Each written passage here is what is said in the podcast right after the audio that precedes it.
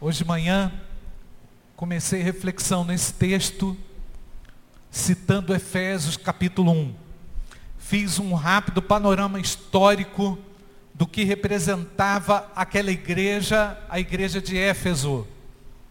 Era uma igreja poderosa.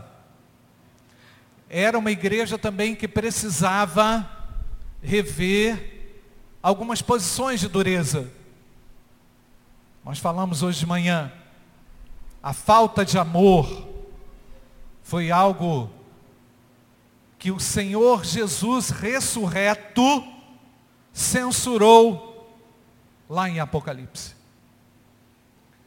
Jesus sabia que uma igreja sem amor não pagaria o preço sacrificial da obra missionária.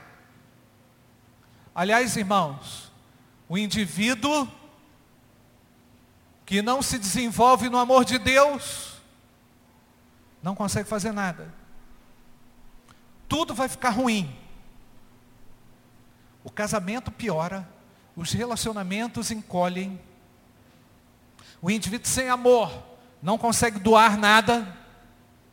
O indivíduo que está murcho no seu amor, vive para si. E que coisa triste. Que coisa horrorosa. É você conviver com alguém que não reproduz amor.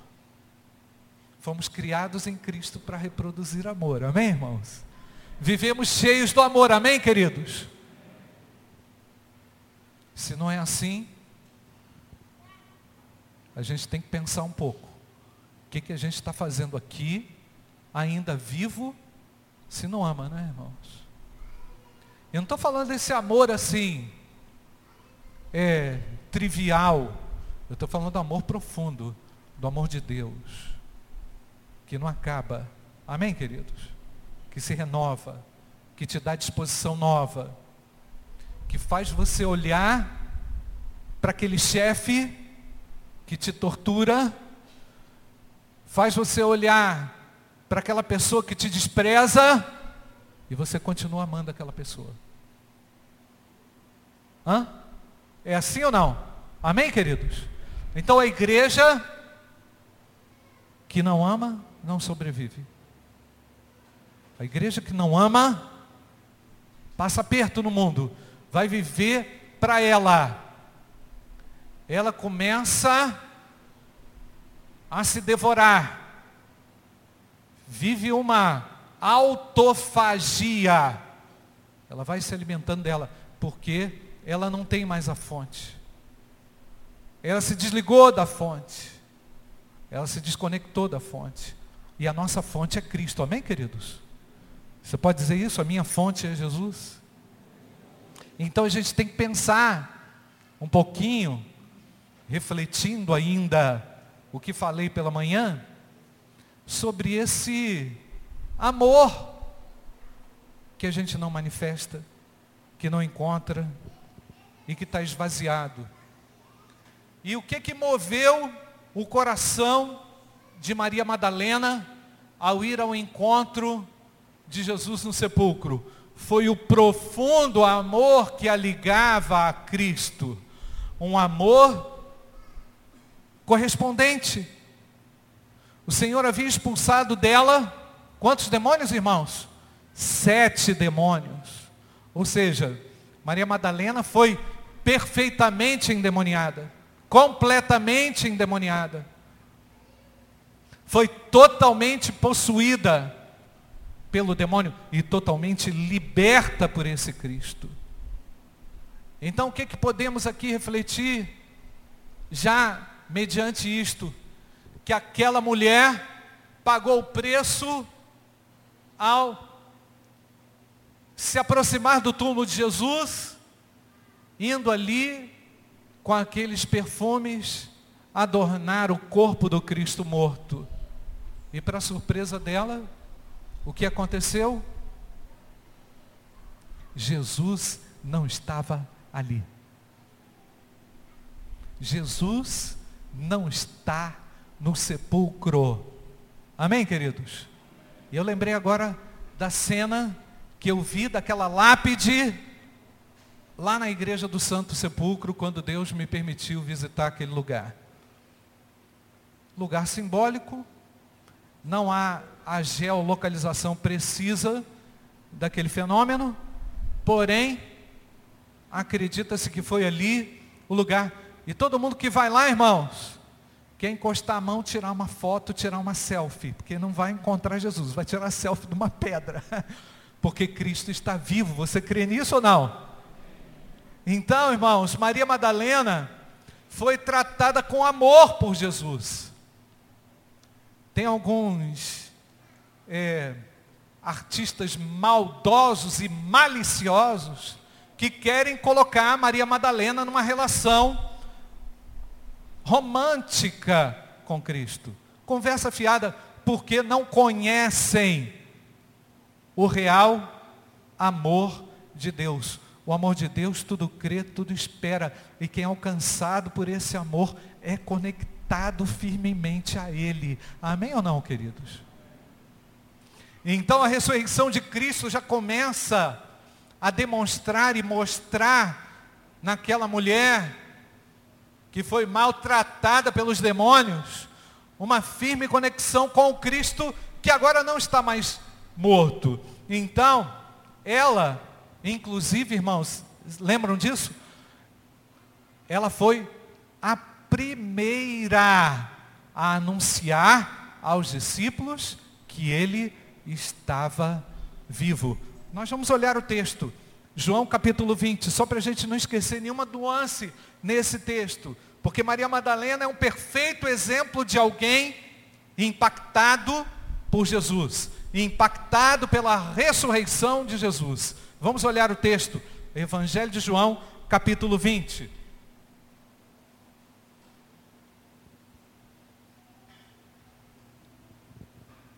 Você que achou, diz amém? No primeiro dia da semana, versículo 1, bem cedo, estando ainda escuro, Maria Madalena chegou ao sepulcro e viu que a pedra da entrada tinha sido removida.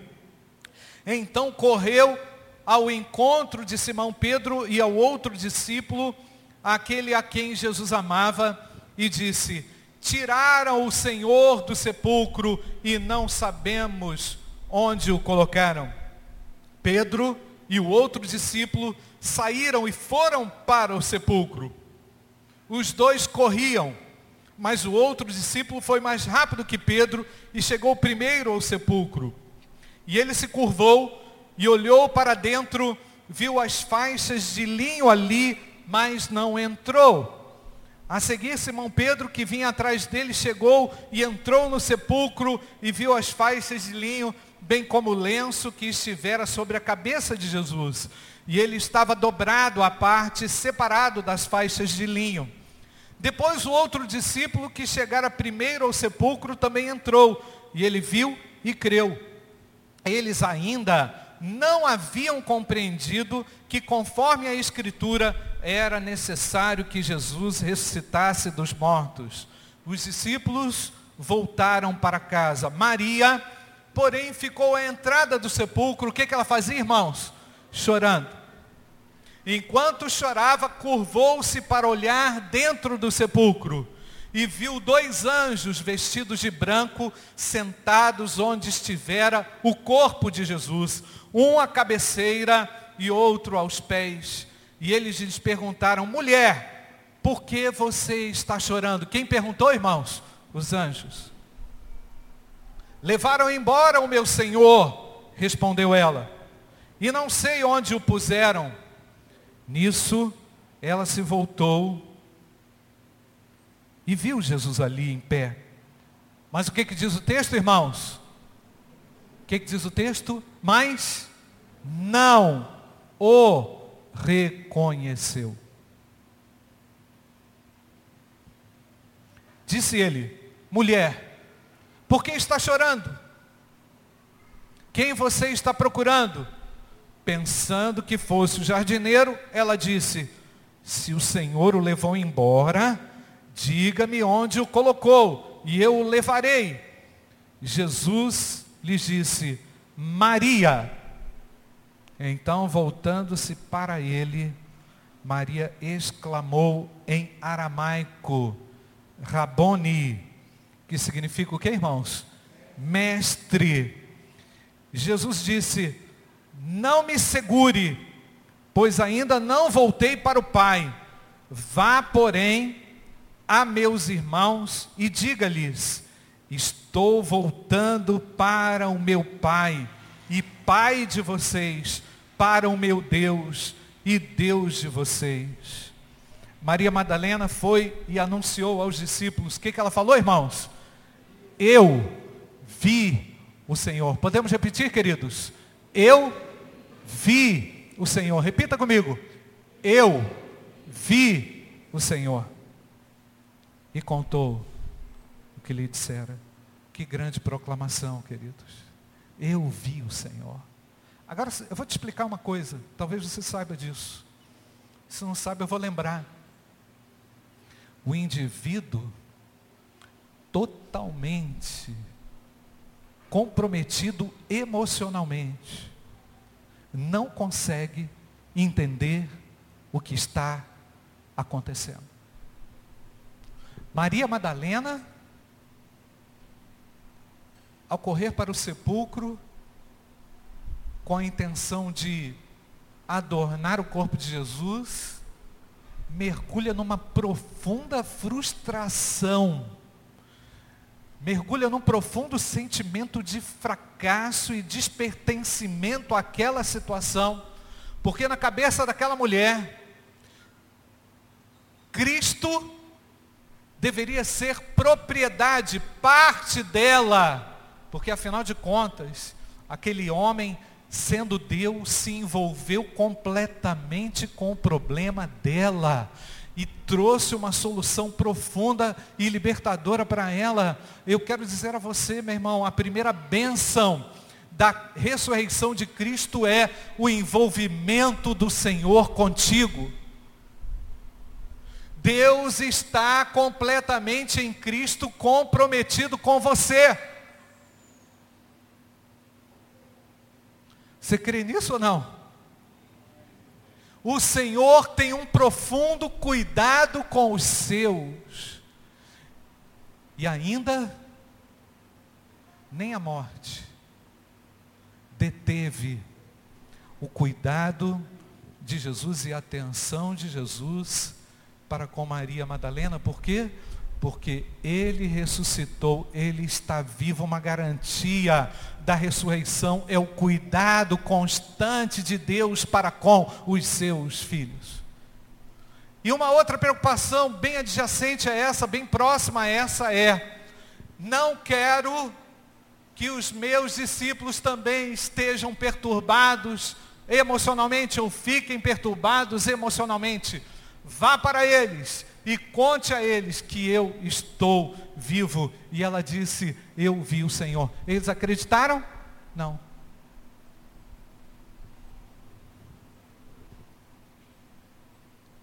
E eu sei que para mim e para você, que conseguimos ver o Senhor, eu sei que para aquele que consegue alcançar a dimensão espiritual, como citei hoje de manhã, todas as bênçãos espirituais em Cristo nós recebemos. A igreja recebeu. As bênçãos são de natureza espiritual. Inclusive de manhã a gente definiu bem o que, é bênção na Bíblia.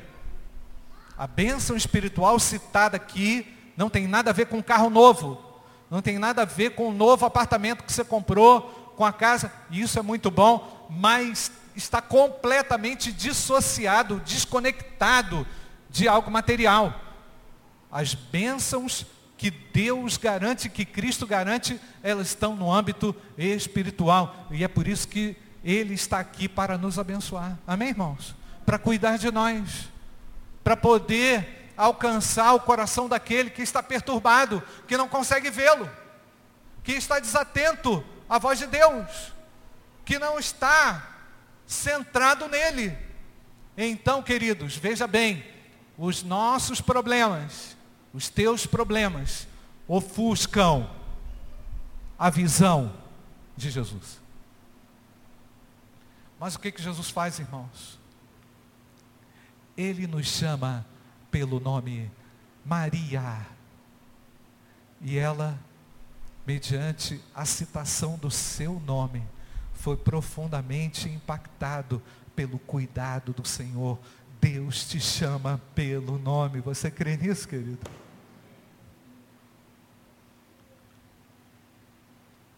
Ô gente, quanto sofrimento, quanta tortura, quanta gente sofrendo sem ver a Deus. Eu não sei como é que você entrou aqui, meu querido.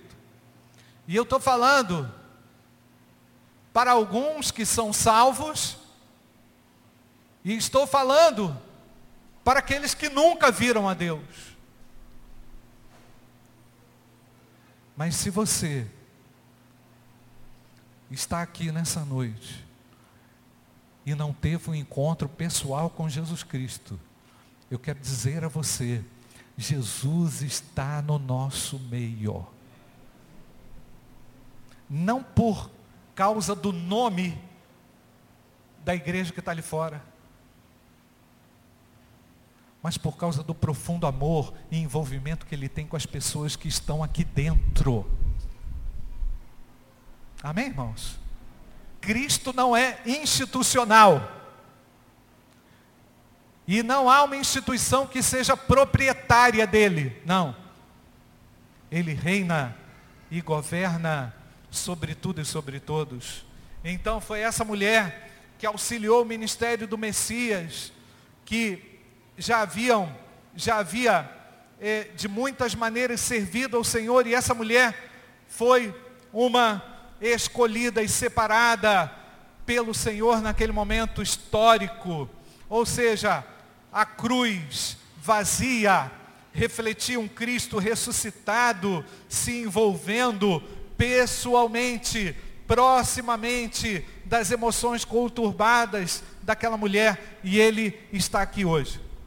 O Cristo garantiu aquela que estava refém dos demônios, que ele estaria ao lado dela. Isso é o que Deus faz. A ressurreição de Cristo é esperança para aquele que crê. Nós vamos ler agora, queridos, o capítulo 2 de Efésios, rapidamente, para a gente prosseguir aqui com o nosso raciocínio, entendendo que aquela mulher foi impactada pessoalmente, individualmente, nas suas emoções, no seu espírito, pelo Cristo que estava vivo.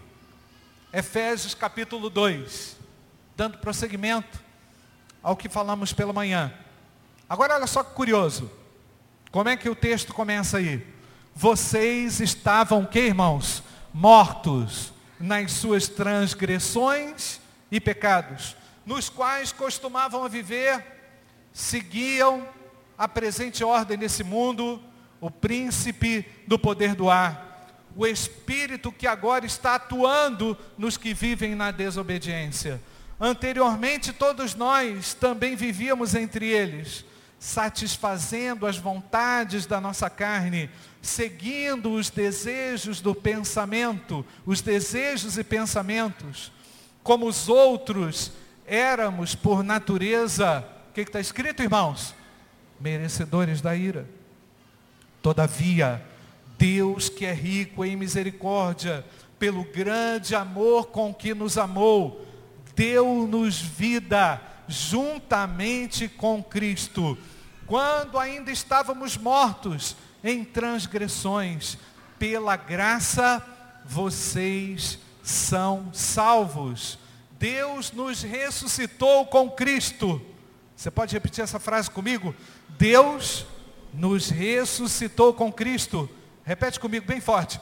Deus nos ressuscitou com Cristo e com ele nos fez assentar nos lugares celestiais em Cristo Jesus, para mostrar nas eras que hão de vir a incomparável riqueza de sua graça, demonstrada em sua bondade para conosco em Cristo Jesus, pois vocês são salvos pela graça por meio da fé, e isto não vem de vocês, é dom de Deus, não por obras, para que ninguém se glorie, porque somos criação de Deus, realizada em Cristo Jesus, para fazermos boas obras, as quais Deus preparou de antemão para que nós as praticássemos.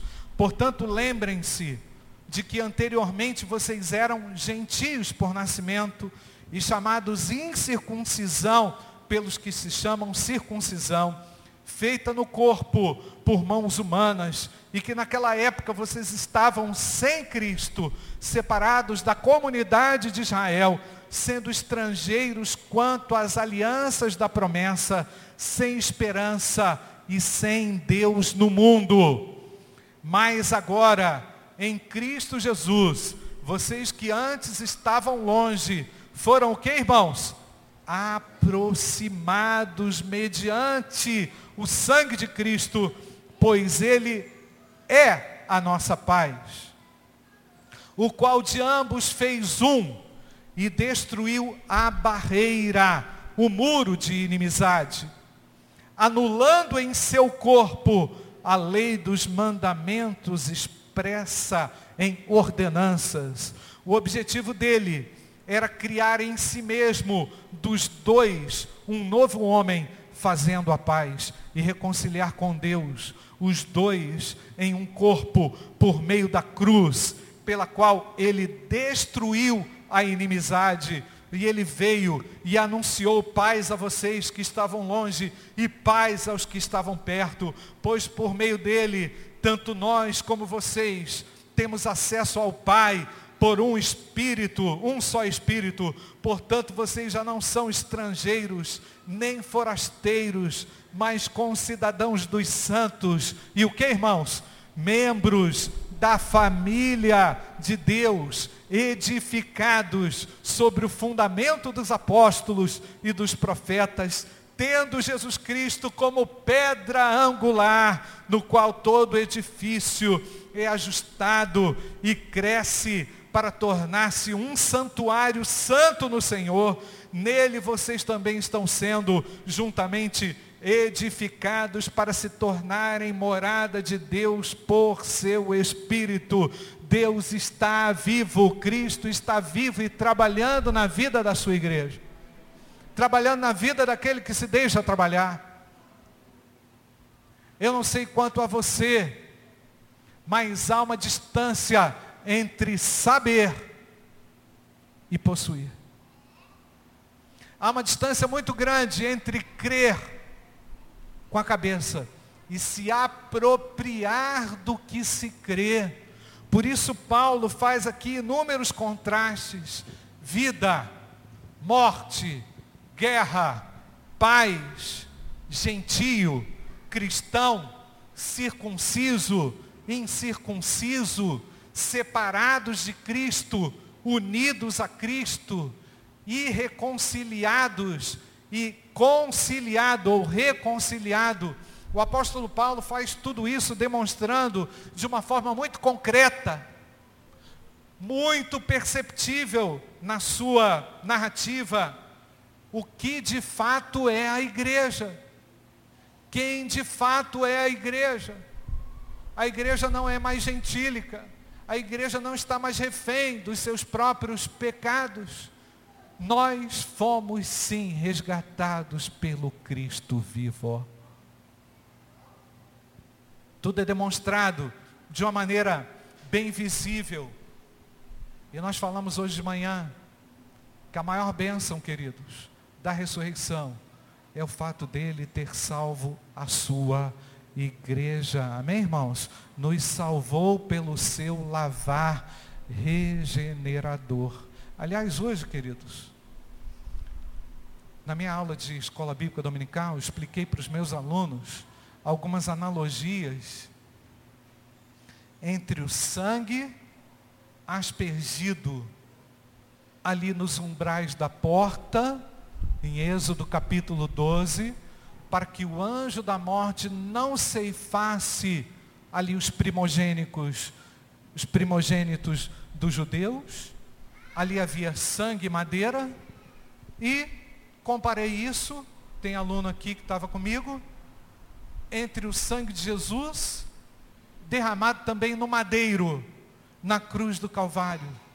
a razão pela qual nós temos o perdão é porque Cristo derramou o seu sangue na cruz, pagando o preço no meu e no seu lugar. Mas ele não foi um simples cordeiro. Ele não foi mais um cordeiro.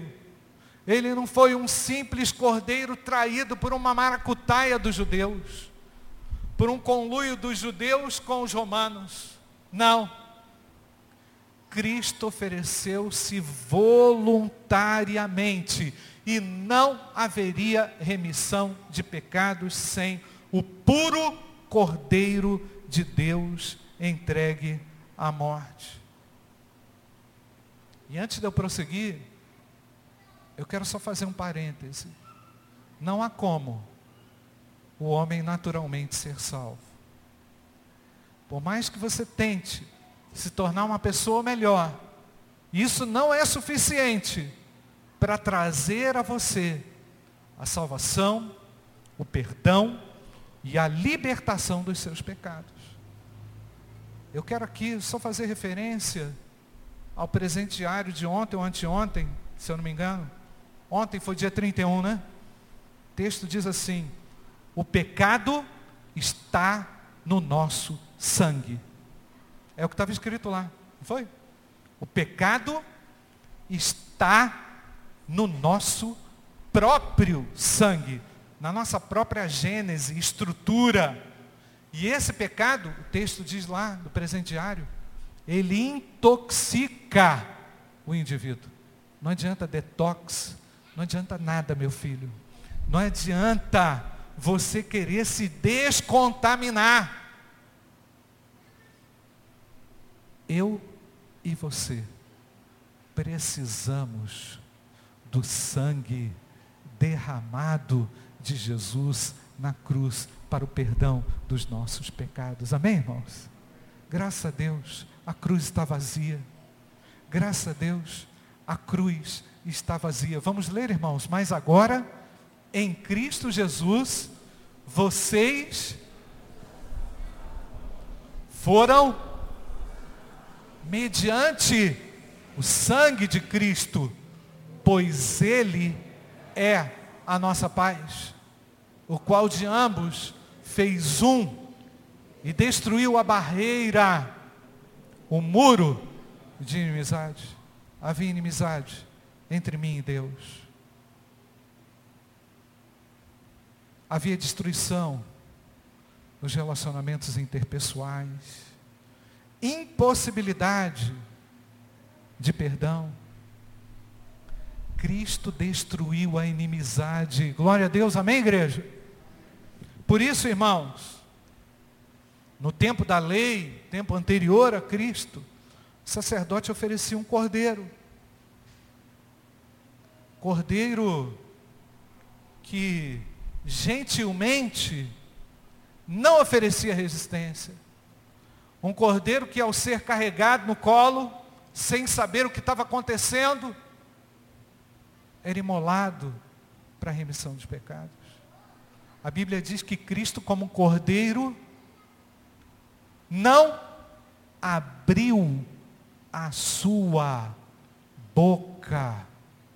Foi gentilmente imolado para a nossa salvação. Você é feliz por isso, querido? Amém, irmãos? Tem uma história aí Teve um camarada que quis mudar a crucificação de Jesus e entrou no meio para dizer assim: não, não, não, não, isso aqui não está certo, não. Tem gente querendo mudar ou incluir o politicamente correto naquilo que Deus fez, tentando anular o sacrifício de Jesus, dizer que é possível, teria sido possível fazer algo. Ora, Cristo foi deliberadamente sacrificado, não por causa de um conluio, mas pelo amor que ele teve por mim e por você. Deus ama você, amém, queridos? Então não estamos mais mortos, não podemos viver mais como mortos, não estão mais mortos espirituais, não estão mais espiritualmente mortos, aqueles que foram destinados para a vida, nós estamos salvos. Ninguém vai conseguir matar os sonhos da igreja de Cristo. Você pode dizer amém, querido?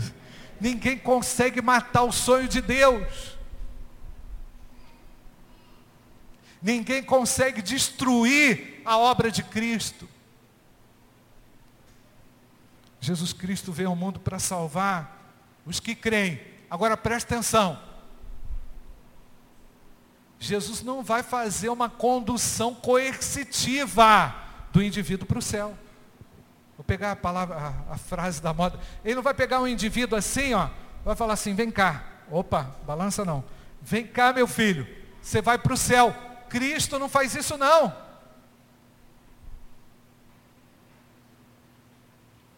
Ele espera o seu arrependimento e o seu reconhecimento.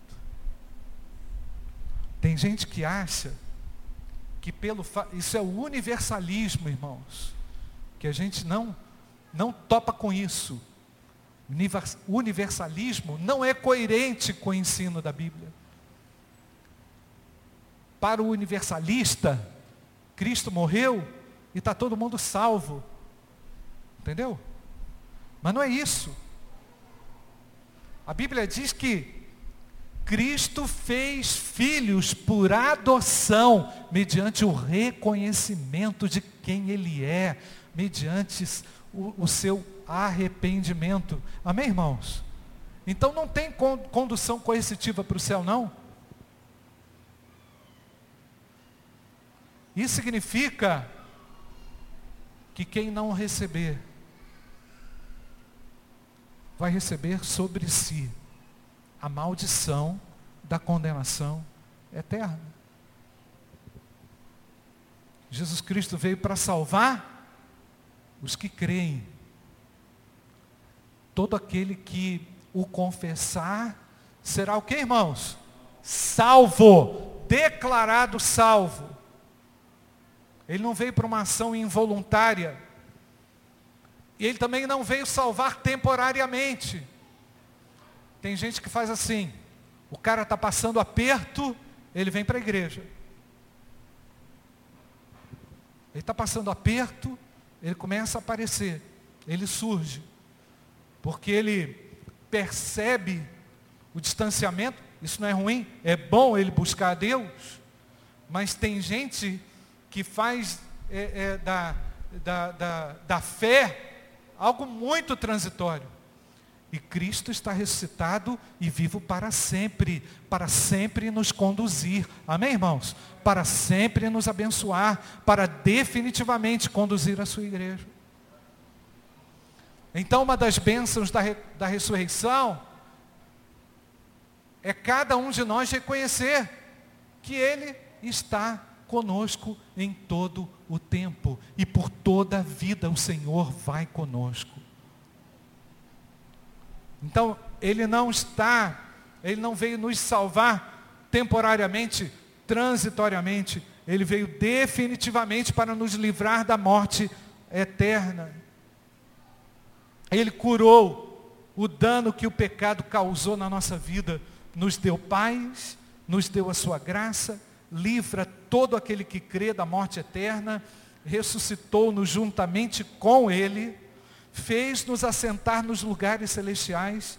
Por isso fica um alerta. Para o indivíduo sem Cristo, está morto espiritualmente, dominado pelo mundo, dominado por Satanás, dominado pela carne, é filho da ira, está separado da vida de Cristo, está sem esperança, está sem Deus no mundo. O indivíduo com Cristo é vivificado, está salvo, ressuscitado com Cristo, assentado com Cristo, tem uma vida frutífera, permanece na família de Deus e está crescendo sobre um firme fundamento. Você quer mais bênção do que isso, querido? Resta aquele que ainda não recebeu abrir o seu coração para receber a salvação.